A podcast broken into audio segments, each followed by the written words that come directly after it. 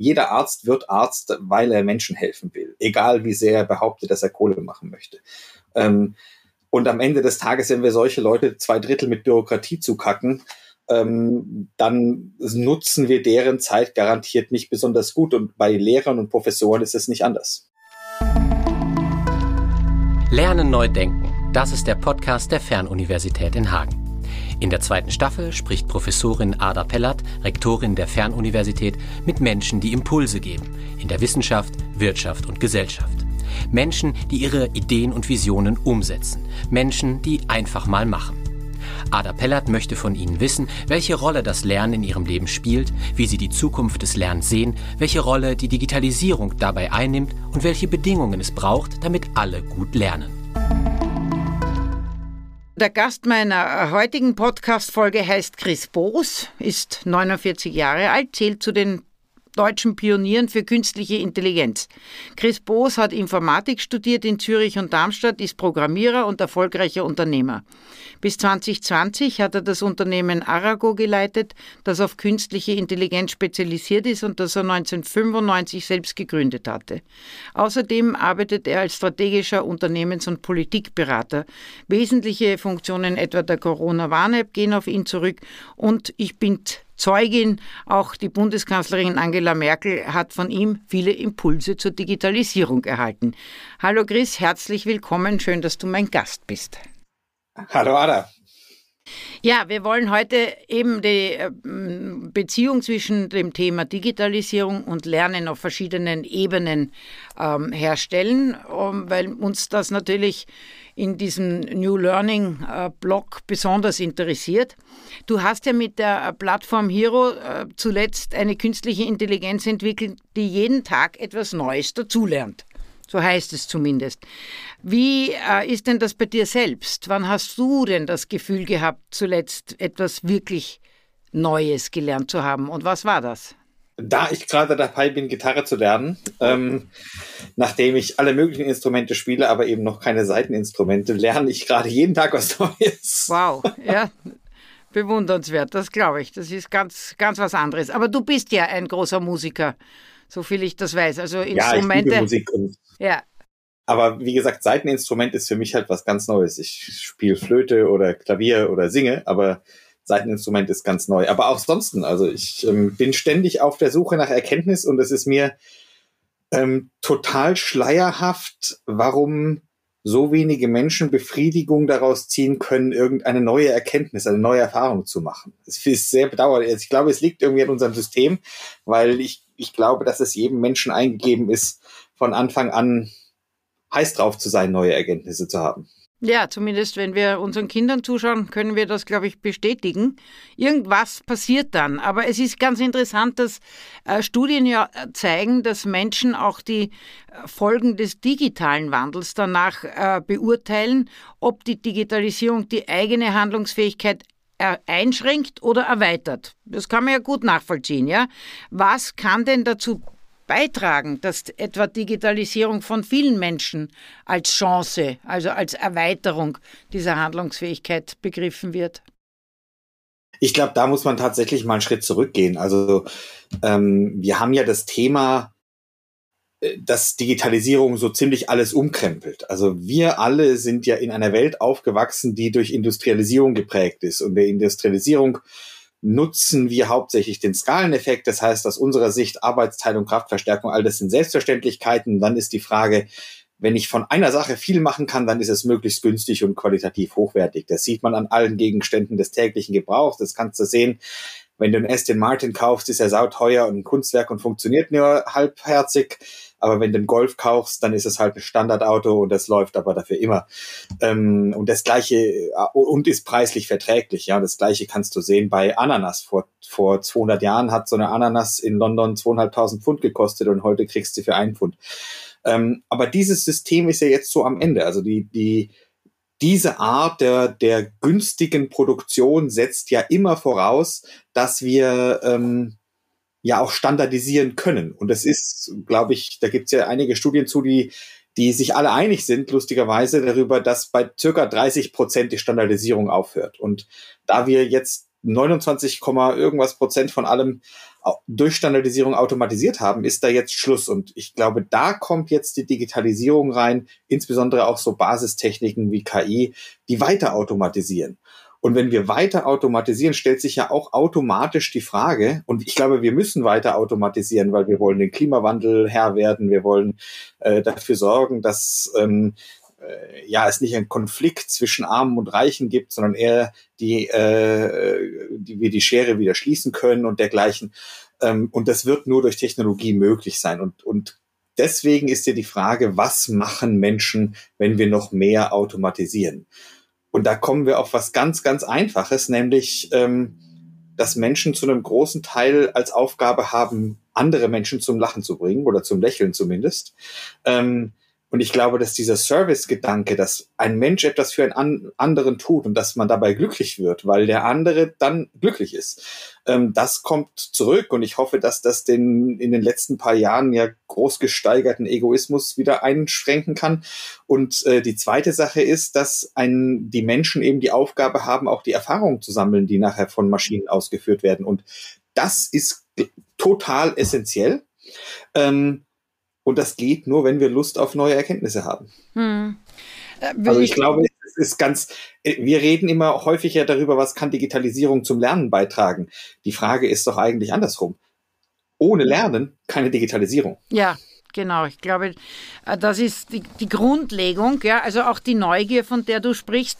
Ich würde äh, dann gleich noch einmal auf auch diesen Unternehmenskontext zurückkommen wollen, aber zunächst würde mich schon noch mal ganz äh, persönlich dein Zugang zu Bildung und Lernen interessieren, weil mich hat es einfach, wie wir uns kennengelernt haben, sehr, sehr beeindruckt. Ja, du äh, bist ja ein ganz unerschrockener und das durchzieht dein Leben. Du denkst als Unternehmer groß, aber du hast das offensichtlich offensichtlich schon als Kind gemacht. Also bei dir ist ja Albinismus festgestellt worden. Du hast eine beeinträchtigte Sehfunktion, aber du lässt dich da überhaupt nicht beeindrucken. So habe ich dich kennengelernt. Ja, du stattest dich mit Hilfsmitteln aus etc. Heute bist du ein erfolgreicher Unternehmer, aber wie war das als Kind?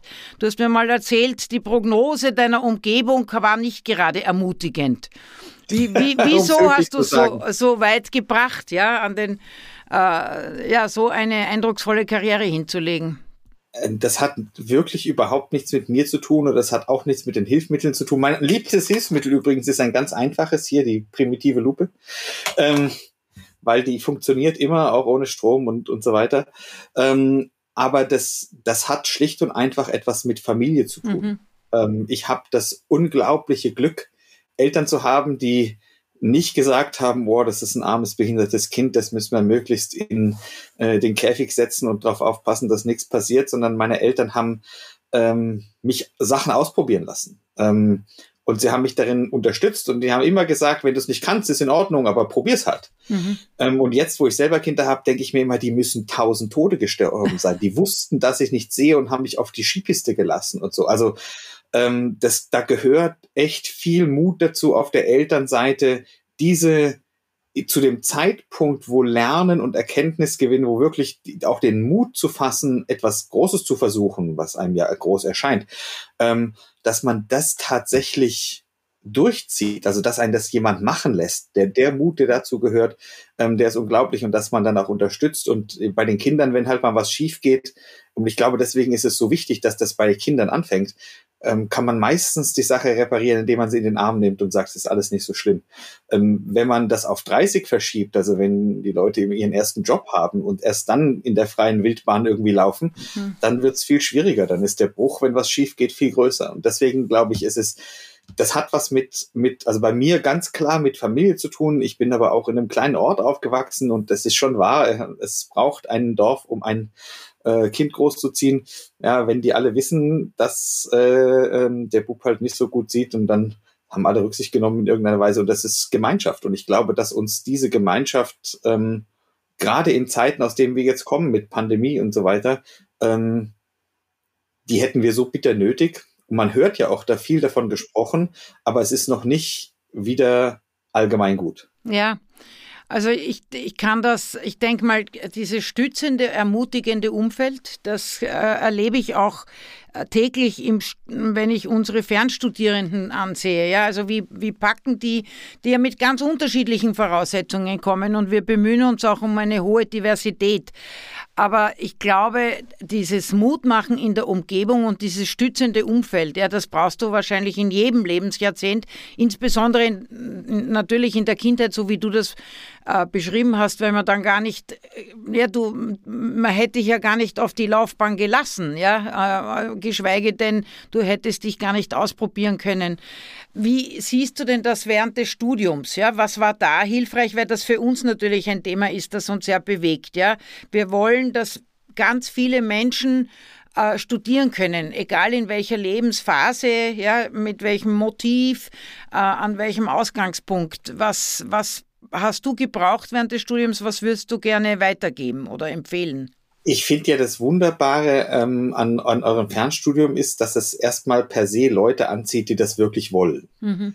Ja, also sowas fängst du ja nicht an, wenn du es nicht wirklich willst.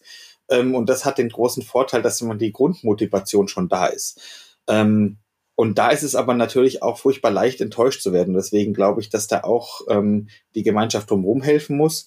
Aber ich kann für mich sagen, ich hatte unglaublich gute Lehrer, also schon in der Schule ähm, und dann in der Uni auch. Ähm, ich, ich war ja zuerst an der ETH und, und äh, dort war es wirklich so, dass die Guru-Professoren die Grundvorlesung gehalten haben ähm, und die auch wirklich ansprechbar waren. Und das war wirklich wunderbar. Also ich habe ja schon sehr früh angefangen zu programmieren.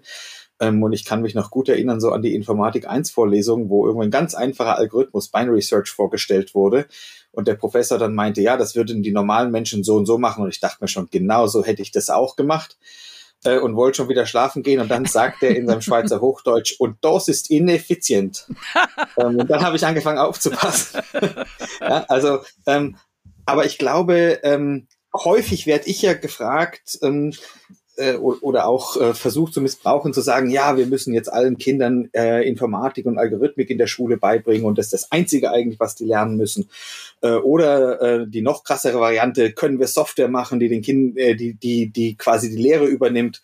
Und ich glaube, das Gegenteil ist der Fall. Also erstens, Algorithmik ist nur ein, ein Teil des eine Methode des, der Problemlösung. Und es gibt halt mehr als eine Methode der Problemlösung. Und wenn wir, ich denke, wenn wir Informatik zum Pflichtfach machen, was eine gute Idee ist, sollten wir auch Philosophie zum Pflichtfach machen, weil da lernt man die anderen Arten der Problemlösung. Das ist auch eine gute Idee. Hm.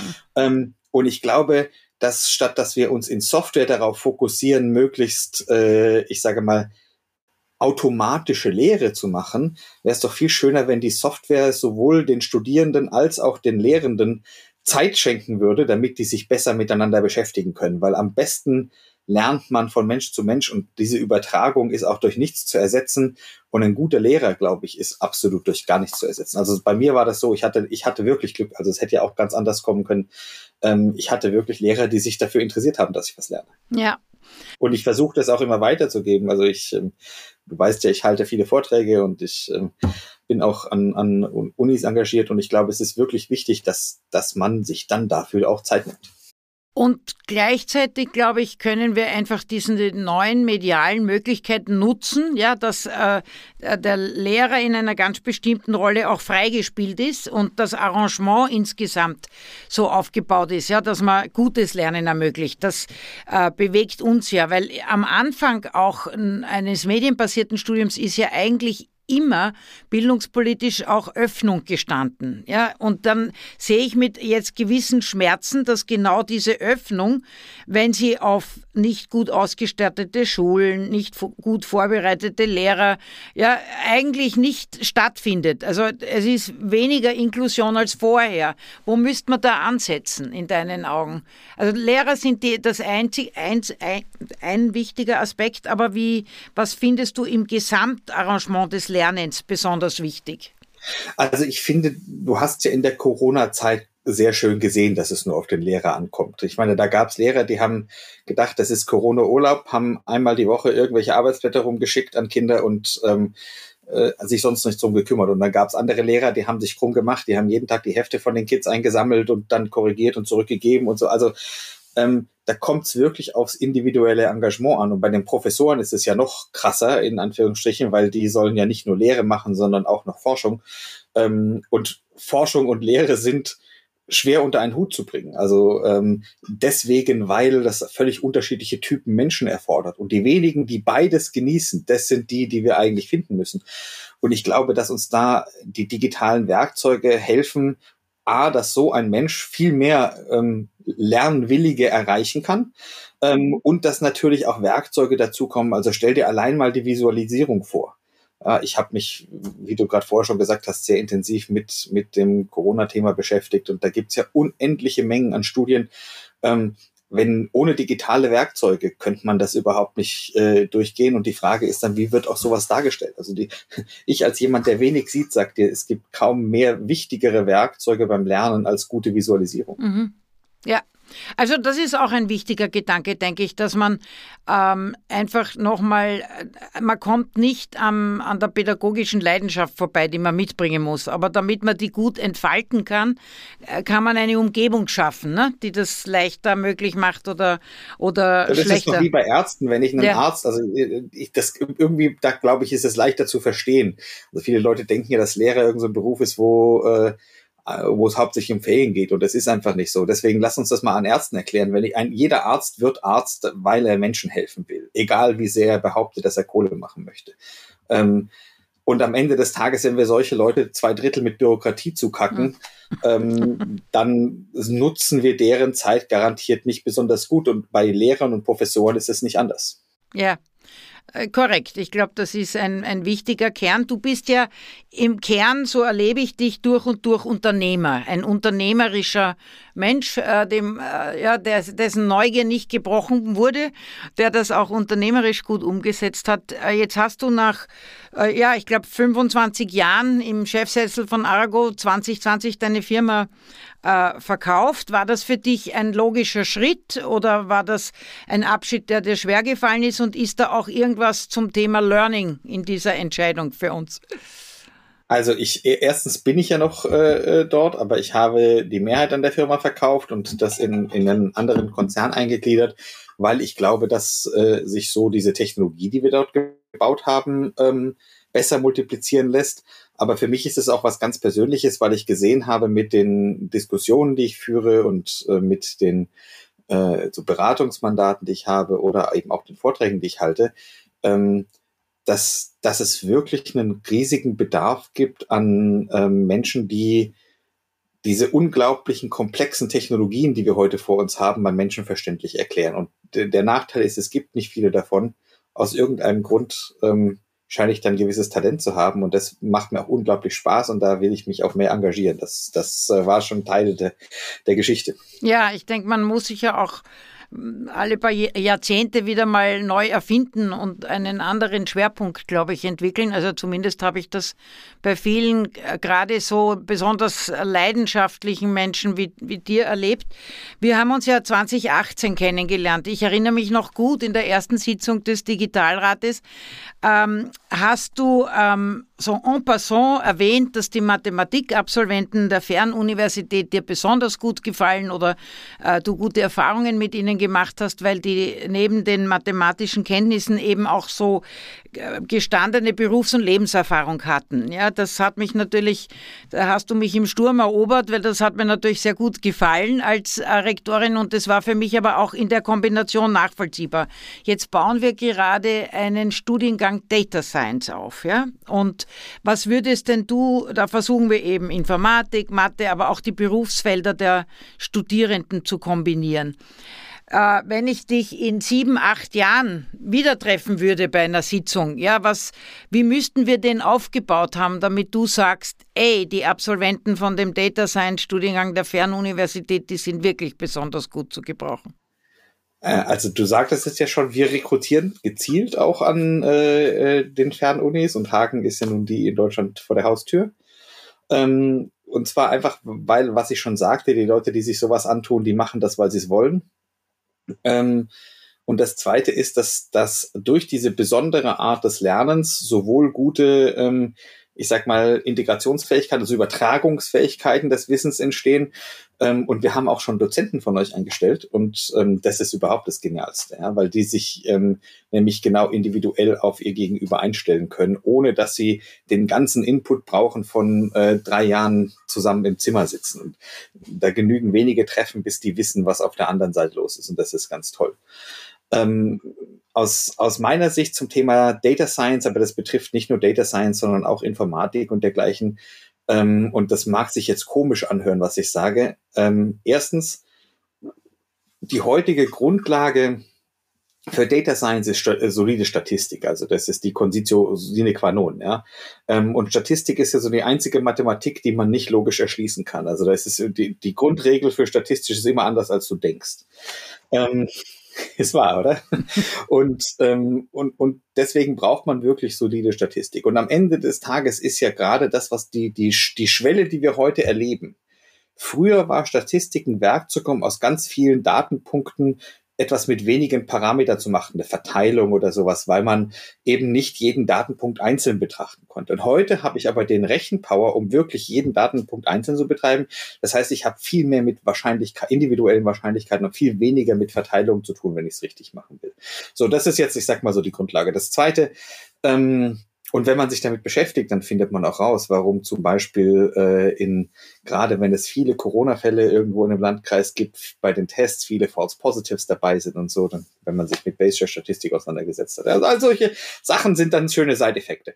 Aber ähm, dann kommt das nächste Spannende, dann kommt die Systemtheorie. Ähm, und Systemtheorie ist jetzt nichts eigentlich was, was aus Mathe oder ähm, Informatik oder so rausgekommen ist, sondern das kommt aus den Sozialwissenschaften. Da hat, äh, so wie Einstein damals für die Physik mathematische Werkzeuge brauchte, brauchte der Luhmann so für seine Gesellschaftsbeschreibung mathematische Werkzeuge, um Gruppenverhalten und dergleichen zu machen. Und Systemtheorie von Luhmann ist heute die absolute Grundlage für alles, was datentechnisch passiert. Also wenn Leute nicht nur einfach dumm Statistik anwenden, was sie schon Jahrzehnte hätten tun können. Und ich meine, das ist der Nachteil heute in den Unternehmen. Ja, aber das ist nicht euer Problem als Uni.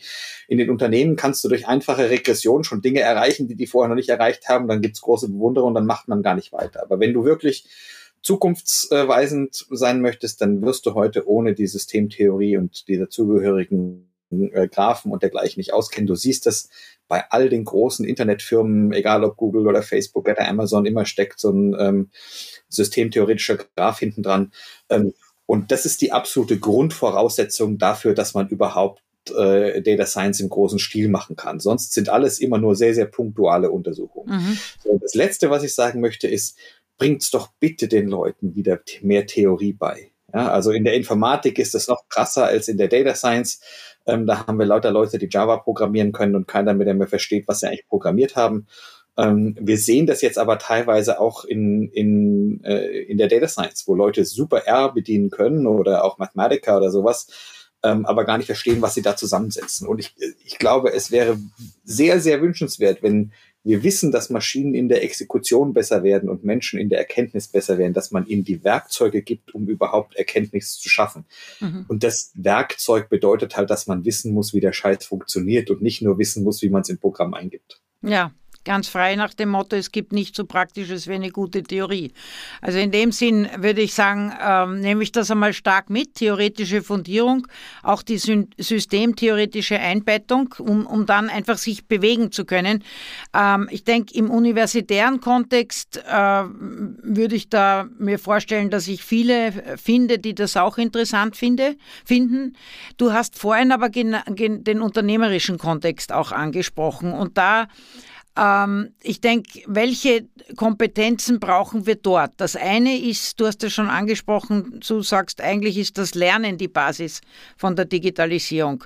Wenn du jetzt so die klassischen KMUs Deutschland anschaust und den Stand der Digitalisierung, dann gibt es ja da einen gewissen Gap, oder? Was, was, wie kann das gelingen, dass wir gerade diese, um die Großen mache ich mir ja da weniger Sorgen als die Landschaft der KMUs. Und ich weiß auch, dass du dort irgendwie hinschaust und sagst, was brauchen die jetzt eigentlich für die digitale also, Transformation? Also ich finde, du solltest dir genau andersrum Sorgen machen. Ähm, ich glaube, wir müssen uns um die großen Unternehmen wirklich Sorgen machen, weil ähm, nimm mal die Automobilindustrie, oder was ja in Deutschland absolut essentiell ist ähm, den, da steht autonomes Fahren vor der Tür und autonomes Fahren ändert komplett das Geschäftsmodell der Autobranche, oder? Wenn ich 70 Prozent weniger Autos mache und die einzige Kennzahl, nach denen die organisiert sind, ist, wie viel zugelassene Neuwagen gibt es ähm, dann haben die eine echte Schwierigkeit. Und solange neue Wagen zugelassen werden, kommen die von dem Geschäftsmodell ja auch nicht weg. Ja, weil selbst wenn der Oberhäuptling da was beschließt und Milliardenbudgets freigibt und so weiter, diese, diese Rebellen innerhalb des eigenen Konzerns, die werden immer verlieren gegen die Leute, die jetzt gerade das Geld verdienen. Und leider haben nicht alle von denen Physik studiert, weil sonst wüssten die, dass äh, bevor der Systemkollaps kommt, ein, ein riesiger Aufstieg kommt. Und dann geht's eben nicht langsam linear irgendwie nach unten, sondern macht's Krach und dann ist es weg. Ähm, und, und wir sehen das gerade, oder? Die Autofirmen äh, haben Rekordjahre ähm, aber trotzdem wissen sie alle, dass wenn das autonome Fahren kommt, das hinten dran ist. Und da ist natürlich auch die Politik gefragt eigentlich, ja, weil man müsste ähm, das autonome Fahren einfach festlegen. Stattdessen schießt man sich auf Antriebssysteme ein und so. Das ist eigentlich komplett irrelevant. Ja. Wenn du mit, mit äh, 70 Prozent weniger Autos leben hast, hast du auch mehr für den Klimaschutz getan. Aber das ist, das, das sind solche Sachen.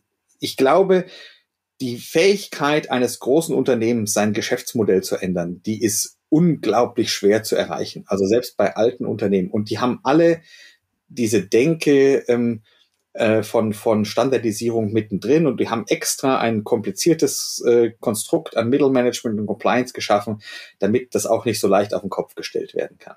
In den kleineren Unternehmen, in dem Mittelstand, wo, wo ja die meisten Arbeitsplätze in Deutschland auch sind, da hat man überall noch Unternehmer. Und äh, die haben zwei große Vorteile. Erstens, denen ist ihr Umfeld nicht scheißegal. Ähm, und zweitens, die können tatsächlich entscheiden. Und hier ist jetzt meine Theorie, die können, die sind willens zu entscheiden und sie könnten es auch machen. Aber die Werkzeuge, die die im Kopf haben, sind die Werkzeuge der Industrialisierung. Und die müssen wir, denen müssen wir helfen, weil die könnten, wenn sie wüssten, wirklich alles tun. Und dort sind auch die mutigen Menschen. Das sind ja Unternehmer, die, schau dir mal sowas an wie Märklin, angeblich komplett kaputt und bla bla bla. Und dann kommt das wie Phönix aus der Asche, ist es wunderbar und alles nur, weil Unternehmer hinten dran stehen. Ähm, die Leute sind da, aber wir haben ihnen noch nicht genug erklärt oder genau genug erklärt, was Digitalisierung wirklich bedeutet. Wir haben den Unternehmensberater mäßig kurzfristig eingeredet, wenn du dieses Werkzeug dahin einsetzt, noch zwei Prozent Verbesserung, dieses Werkzeug dahin, noch zwei Prozent Verbesserung. Ähm, und den wenigsten, also wir haben es allen gesagt, dass was Disruptives kommt im Sinne von dein Unternehmen ändert sich komplett. Ähm, aber wir haben ihnen noch nicht erklärt, so dass sie es für ihre Branche selbst erfassen können, wie das wirkt. Und ich glaube, da kommt das, das Lernen zusammen mit dem Unternehmertum, wenn man das zusammenbringen könnte, wenn wir da einen besseren Job machen würden, dann hätten wir mit digitaler Transformation kein Problem. Ich glaube, an sich muss man ähm, zu, einem, zu einem guten, gesunden, funktionierenden Mittelständler hingehen, wo der ähm, Chef, der Unternehmer auch da ist und sagt, ja, ich weiß, ich muss mich transformieren, ich habe nur keine Ahnung, wie das geht und auch äh, noch vielleicht nicht das passende Budget. Ähm, da, da müssten wir ansetzen mit großer Finanzierung und da müssten wir ansetzen mit Werkzeugkasten und vor allem müssten wir dort ansetzen mit den Leuten es richtig beibringen. Und das bringt uns ja zu diesem alten Thema lebenslanges Lernen. Ähm, und ich glaube, bei den Unternehmern sind wir auch so weit, die wollen gerne lernen. Das ist richtig. Also ich sitze hier in einer Re Region, die genau aus diesem Mittelstand besteht, Südwestfalen, ja, oder auch äh, wenn man das Sauerland anschaut, hier die ganze Region, ja, da gibt es sehr viele Unternehmer, wirkliche Unternehmer. Und ich glaube, ähm, dieses Verknüpfen, das Lernen zwischen äh, Wirtschaft und Bildung in den äh, wirklich auch äh, State of the Art, dass man es in den Betrieb bringt und dort das weiterentwickelt. Das sehe ich hier, ähm, wenn es gelingt, diese Notwendigkeit zu übersetzen, wir brauchen gemeinsame Entwicklung, dann, dann passiert da was. Äh, ich komme nochmal zurück auf deine, deiner doch sehr skeptischen Einschätzung, was die Großen betrifft. Aus dem habe ich rausgehört, du sagst, da hat eigentlich die Politik eine Aufgabe. Eigentlich müsste da Politik Weichen stellen, weil die von sich aus sich sozusagen nicht den Ast absägen werden, auf dem sie im Moment ganz gut verdienen. Oder was ist die Rolle der Politik da? Da ist ja überall dieses klassische Clay Christensen Innovators Dilemma. Die Eisfabrik kann perfekt einen Kühlschrank brauchen, aber sie verdienen so viel Geld mit Eis machen, dass sie den Kühlschrank nie erfinden. Dann kommt einer, erfindet den Kühlschrank und die Eisfabriken sind alle pleite. Ja? Ähm, und, und genau solche Sachen haben wir in unseren großen Industrien auch. Also ähm, egal ob das jetzt äh, die, die Automobilindustrie, die in Deutschland besonders wichtig ist, oder der Maschinenbau, ja, oder dergleichen ist. Ähm, und ich glaube, dass man dadurch politische ähm, Regelungen was Einfaches machen kann. Also ähm, ich, du kennst mich ja, ich bin für radikale Maßnahmen. Ich finde, äh, wir sollten gesetzlich dafür sorgen, dass in fünf Jahren alle Autos in Deutschland ähm, autonom fahren müssen. Punkt. Ja, und ähm, dann werden alle Ingenieure sagen, das geht überhaupt nicht und bla. Und nachdem der erste Schock vorbei ist, setzen sie sich auf den Arsch und machen es möglich. Ähm, weil das genau das ist, was die Ingenieure tun. Und das auch, was wir eigentlich gut können. Einer sagt, was, äh, wie die Welt aussehen soll morgen, ähm, und dann wird's auch gemacht. Äh, ich, ich glaube, das wäre ich, eine tolle Sache. Da könntest du als, die Politik könnte ja sogar noch regeln, könnte sagen, wir vergeben Flottenlizenzen für autonome Autos. Und ähm, die, die Bedingungen, damit du dich überhaupt für so eine Flottenlizenz bewerben kannst, sind, dass du irgendwie über die Regionen, wo du aktiv bist, so und so viele Arbeitsplätze lokal erhältst. Und schwupps haben die ganzen lokalen äh, Leute einen riesen, also die, die es schon gibt, einen riesen Vorteil, weil die haben nämlich schon Händlernetzwerke und dann wird halt aus dem Autohändler statt aus dem Showroom, äh, wird aus dem Showroom halt eine ordentliche Lounge mit Duschen und Restaurant und dann ist das, äh, sind die Arbeitsplätze erhalten. Alle haben einen super ähm, äh, ich, ich sage mal, Shift gemacht und wir schaffen es tatsächlich mit viel weniger Vehikeln, viel weniger Materialeinsatz, viel weniger Energieeinsatz, viel mehr Mobilität zu erzeugen. Und wir haben unsere Industrie und unsere Arbeitsplätze erhalten. Also du wärst durchaus für kräftigere Interventionen der Politik, sozusagen klare Ansagen. Da habe ich ja, aber nicht nur die. Wir machen jetzt klare Ansagen, aber alle so im Klein-Klein. Ja? ja? Also wir machen so eine Ansage, so und so viel Treibstoff soll mhm. Ökotreibstoff sein. Und dann äh, versuchen wir krampfhaft Elektroautos irgendwo hin zu regulieren, obwohl wir noch nicht mal wissen, ob das umwelttechnisch uns, uns wirklich wirkt. Aber die, die Frage ist doch, können wir nicht mit viel weniger Materialeinsatz äh, Mobilität herstellen. Ja, mhm. und, äh, also ich sehe momentan, es, es gibt kein Jahr, in dem so viele SUVs verkauft wurden. Äh, und gleichzeitig äh, machen die Bürgermeister die Innenstädte dicht, weil man da nicht mehr rumfahren soll. Und dann wundern sie sich, warum keiner mehr in die Stadt kommt. Ja. ja. Ähm, es gibt eine kleine Schweigen, äh, eine kleine, sehr laute Minderheit, äh, die uns erzählt, dass mit Verzicht alles zu erreichen ist und die äh, große Mehrheit, die halt schweigend ist, ähm, handelt genau entgegengesetzt. Und ich, ich glaube auch nicht an dieses Verzichtsmodell. Also selbst wenn du die eine Milliarde Menschen in der entwickelten Welt äh, dazu bringen könntest, auf 50 Prozent Energieverbrauch zu verzichten äh, und damit ihr Leben wirklich unangenehmer zu machen, als es heute ist. Also ich glaube ich glaube nicht, dass das erreichbar ist. Aber selbst wenn du es erreichen könntest, wie kriegst du den restlichen siebeneinhalb Milliarden Leuten erklärt, dass sie keine Waschmaschine kriegen? Ja. ja also wir müssen nach vorne laufen und das bedeutet, dass wir wirklich ich, große Schritte machen müssen. Wir müssen einen großen Teil regulieren. Und da gibt es sicherlich noch andere Sachen. Wir könnten eine gleiche Regelung in der Medizin treffen. Ja, in zehn Jahren sollen äh, 90 Prozent aller Operationen von Robotern durchgeführt werden oder irgend sowas. Also ähm, ich, ich glaube, dass man einfach, ich, ich will das gar nicht als brutales Eingreifen sehen, sondern können wir mal ein Ziel setzen. Ja, in ja, 10 ja. years, put a man on the moon. Genau, das, also das hat mich auch immer beeindruckt, sozusagen dein, dein Zugang in der Politikberatung, auch zu sagen, Leute, definiert das große Ziel. Äh, wenn du das jetzt so Revue passieren lässt, ähm, ja, unsere gemeinsamen Jahre jetzt in der, die, in der, in der Politikberatung, auch diese äh, Höhen und Tiefen etwa mit der Corona-App-Entwicklung, was würdest du sagen, wieso ist das so verdammt schwer und wo müsste man ansetzen, ja, dass man auf diese Zielfokussierung kommt? Äh, jetzt mache ich mich total unbeliebt, weil überall jeder Depp mitreden muss. ähm, wir sind ein System, was, was denkt, dass durch Transparenz irgendwie alles besser wird. Und das war ein fairer Versuch, aber ich glaube, der Versuch ist komplett gescheitert. Weil Transparenz bedeutet ja, also wenn alle alles wissen können, bedeutet es ja auch, dass jeder alles verstehen muss. Äh, und wir leben in einer Gesellschaft, die eigentlich seit Jahrzehnten sich damit beschäftigt, Menschen immer spezialisierter zu machen, statt immer breiter zum Verständnis. Gut, da würde ich jetzt natürlich ähm, dagegenhalten und sagen, ähm, auf der anderen Seite müssen wir sozusagen Menschen auch mitnehmen und es uns bemühen, es verständlich zu machen und sie gleichzeitig. Ja, Moment, ich habe nichts. Also verständlich ist okay, oder? Hm. Aber wir müssen dahin kommen, dass ähm, dass äh, es auch wieder Vertrauen gibt. Also ja. die Idee, die wir hier jetzt haben, durch dezentrale Systeme ähm, Vertrauen aus der Welt rauszuschneiden, ja, ähm, das macht ja eigentlich keinen richtig großen Sinn, weil wir, ähm, weil wir unser ganzes System, unsere Familien, unsere Gesellschaft, unsere Politik basiert auf Vertrauen.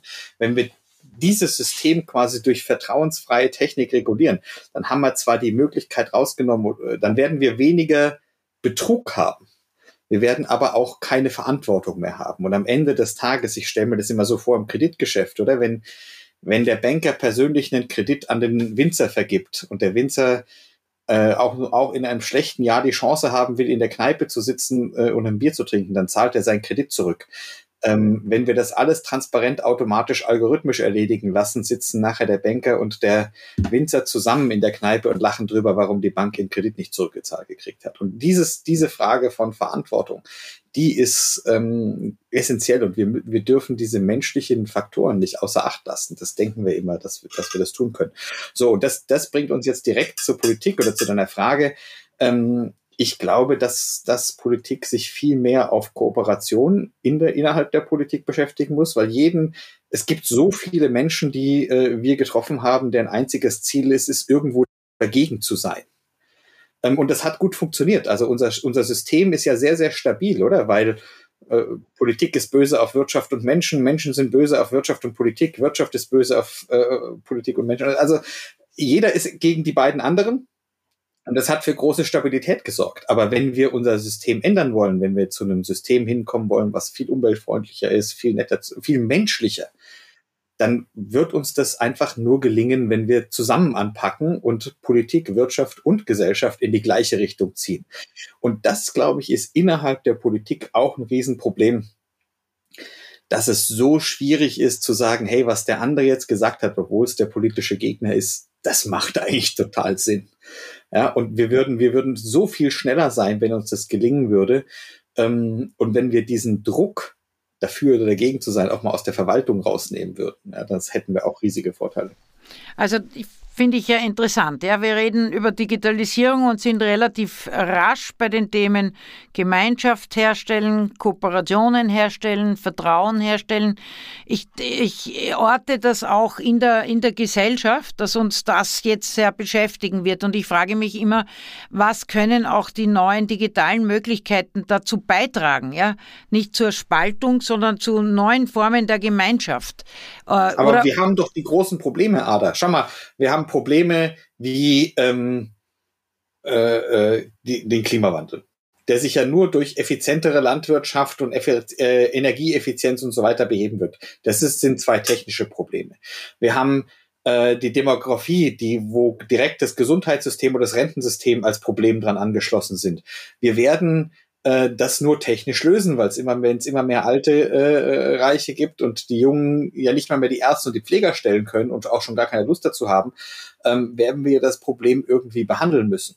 Ja, und das, das wird auch nur durch Technologie gehen. Wir sehen den Handel, also ähm, dass es irgendwie Innenstädte mit schönem Handel gibt, wo man Lust hat hinzugehen. Da wundert die Leute beschweren sich, dass eine äh, Fressbude neben der anderen steht und es keine Differenzierung mehr gibt und freuen sich über den einzigen Tante Emma Laden, den es noch gibt und bei dem sie den dreifachen Preis dann. Das hat ja was damit zu tun, dass man dann dort auch einkauft.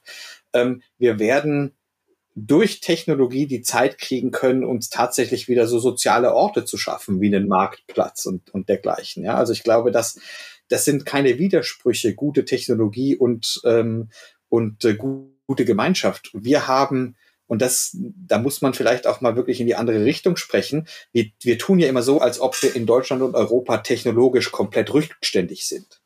Das sind wir überhaupt nicht. Wir haben absolute Spitzenforschung hier. Wir haben tolle Leute, die ganz moderne Sachen machen. Ähm, das ist nicht das Problem. Das Problem ist, dass wir den Scheiß nicht anwenden. Also es ist wirklich nicht die Frage von existiert die Technologie, sondern kriegen wir die so in die Realität eingefügt, dass wir nicht riesige Angst haben müssen davor, dass wir lauter Menschen zurücklassen oder riesige Angst haben müssen dafür, dass wir ähm, ja, ich sage mal, ganz große Zerwürfnisse erzeugen. Hm. Genau. Also ich kann das für übertragen auf den Bereich von Lernen und Bildung und 100 Prozent unterstreichen. Mich treibt, dass das alles Möglichkeiten sind, dass wir einfach das Gemeinsame noch attraktiver und intellektuell anregender, fruchtbringender gestalten können. Ja? Dafür brauche ich die Technologie. Ich habe äh, große Kohorten von Studierenden und ich träume davon, mit Hilfe von äh, KI, die einfach personalisierter betreuen zu können, weil gutes Lernen das am Ende des Weges braucht. Ich muss mich auf die einzelne Person einlassen können, ja. Und da geben mir diese technologischen Möglichkeiten erstmalig was an die Hand, das auch für große Kohorten und nicht nur für kleine Elitesituationen hinzukriegen. Also ich glaube, da, da, wenn wir auch aus unterschiedlichen Bereichen kommen, treibt uns da sozusagen die, die gemeinsame Vision. Du bist ja wahrlich keiner, der klein denkt. Du neigst dazu, groß zu denken und auch zu sagen, jetzt mal ein Moonshot-Projekt, bitteschön. Ja, was ist denn das bei dir persönlich? Also ja, was ist dein nächstes äh, großes Ding? Kannst du da schon was ausplaudern? Ähm, bei mir geht es, also ich, ich kann das, die Projekte noch nicht konkret nennen, aber bei mir geht es ja immer um die Frage von Zeit. Ähm, ich glaube, Zeit ist die einzige Ressource, die wir als Menschen nur beschränkt haben. Äh, und egal, welche langen Lebensprojekte irgendwelche Wahnsinnigen im Valley so ausbrüten, ähm, die Zeit wird auch dann immer noch beschränkt sein. Und meine Frage ist, wie können wir unsere Zeit so anwenden, dass es produktiv für andere ist und dass es irgendwie zum Glück beiträgt zum Persönlichen, aber auch zu dem von anderen. Und ich glaube, da machen wir einen furchtbar schlechten Job bisher. Also wir setzen Menschen ein wie Zahnrädchen in Maschinen und davon werden die, das ist einfach eine totale Verschwendung von deren Lebenszeit. Und das, davon müssen wir wegkommen. Und ich glaube, deswegen finde ich so Sachen wie KI und, und allgemein digitale Transformation auch so liebenswert, ähm, weil sie geben uns Zeit zurück. Und dann, wenn ich sowas sage, dann denke ich immer, das muss doch jetzt überall ankommen und so weiter. Und dann gibt es viele Leute, die haben Angst davor, Zeit mhm. zu haben. Mhm. Weil sie dann denken, dann werden sie auch nicht mehr bezahlt oder weil ihnen dann langweilig ist oder weil sie dann ihre äh, Herzen und äh, Köpfe betäuben mit äh, ungedämpften sozialen Medien, in denen mhm. jeder jeden Scheiß erzählen kann und es einfach keine, kein gar keinen Raum zum Nachdenken gibt. Hm. Ich glaube, dass wir das menschlich wieder entdecken müssen. Diese, dieser Prozess, bei dem wir nicht sagen, wenn du nicht für uns bist, bist du gegen uns, sondern dieser hm. Prozess hm. tatsächlich einen Diskurs zu führen, bei dem einer gewinnen kann, aber die anderen trotzdem was gelernt haben. Mhm. Ja, ähm, das, das fasziniert mich total und ich glaube, da müssen wir menschlich und technisch ran. Wäre das, wollte ich nämlich fragen, nach, nach einer Empfehlung, was man sozusagen in Bezug auf Digitalisierung lernen soll, wenn du da nur einen Bereich rausgreifen würdest. Wäre das das Streitgespräch, der Diskurs oder was wäre das? Ich glaube, das, das hat mit Digitalisierung gar nichts zu tun, sondern ich glaube, das ist was gesellschaftlich einfach notwendig ist. Und übrigens ist ja super interessant, dass die Kunst quasi uns gesellschaftlich immer einen Schritt voraus ist, oder als Trump sich zum Präsidenten hat, weil, also aufgestellt hat, haben die ganzen Künstler rebelliert und so weiter. Und heute siehst du in dieser Zeit, in der wir so schlecht miteinander streiten können, kommt dann auf einmal aus Deutschland so ein Film wie Contra. Ähm, ich weiß mhm. nicht, ob du den schon gesehen hast. Wenn mhm. nicht, solltest du ihn unbedingt anschauen. Da geht es um Debattieren. Ähm, mhm. Und um völlig un unflätige rassistische und sonst was Bemerkungen, wie die Leute damit umgehen und nachher sogar Freunde werden. Ähm, und, und das ist, was wir in der Gesellschaft tatsächlich mhm. brauchen. Und das hat, dann können wir auch Digitalisierung viel besser umsetzen, weil wir wissen, dass es zu einer positiven Zukunft beiträgt und wir gemeinsam über diese Zukunft diskutieren und streiten und uns auf was einigen können. Hm. Ja, wunderbar. Lieber Chris, das war ein gutes Schlusswort. Ja, lustvoll über die Zukunft gemeinsam streiten. Ich glaube, dass da die Kunst in der Tat uns viele Wege weisen kann, das sage ich als Wissenschaftlerin, weil ich oft erlebt habe, dass die Kunst da einfach auch noch andere Ausdrucksmöglichkeiten hat, die uns dann ja, vielleicht emotional das näher bringen können, schneller näher bringen können, was es braucht, um ein, ein glücklicher Mensch zu sein, der trotzdem mit anderen ab und zu streitet. Gut, in, in, in, ich meine, das, darum geht es doch in der Wissenschaft, genau. dass, dass, man sich nicht einig ist und dadurch genau. Erkenntnis gewinnt. Genau, wir, wir beziehen die Lust aus dem ähm, Kontra ja, und in Argumenten. Aber ich denke, die Kunst hat einfach noch einmal emotionalere Möglichkeiten und ist, ist dadurch anschlussfähiger. Ne? Also viele haben ja gesagt, ich kann mir über drei Wege die Religion, die Wissenschaft oder die Kunst das Leben erschließen. Ja, mögen alle dazu beitragen, dass wir in einem guten Gespräch miteinander bleiben. Für mich war das eines. Ich danke dir ganz herzlich. War wie immer sehr anregend mit dir. Ja, und ich äh, werde beobachten, wo dein nächstes Moonshot-Projekt sich befindet. Ich danke dir ganz herzlich, ja. Ada. Vielleicht ja. machen wir mal was zusammen. Ja, garantiert. Alles Liebe. Tschüss. Bis bald. Wenn Ihnen, liebe Zuhörerinnen und Zuhörer, unsere heutige Folge gefallen hat, abonnieren Sie doch einfach unseren Podcast Lernen neu denken. Sie finden ihn überall dort, wo es Podcasts gibt. Und wenn Sie mögen, empfehlen Sie uns weiter und hinterlassen Sie gerne eine Bewertung. Natürlich freuen wir uns auch über Rückmeldungen auf unseren Social-Media-Kanälen.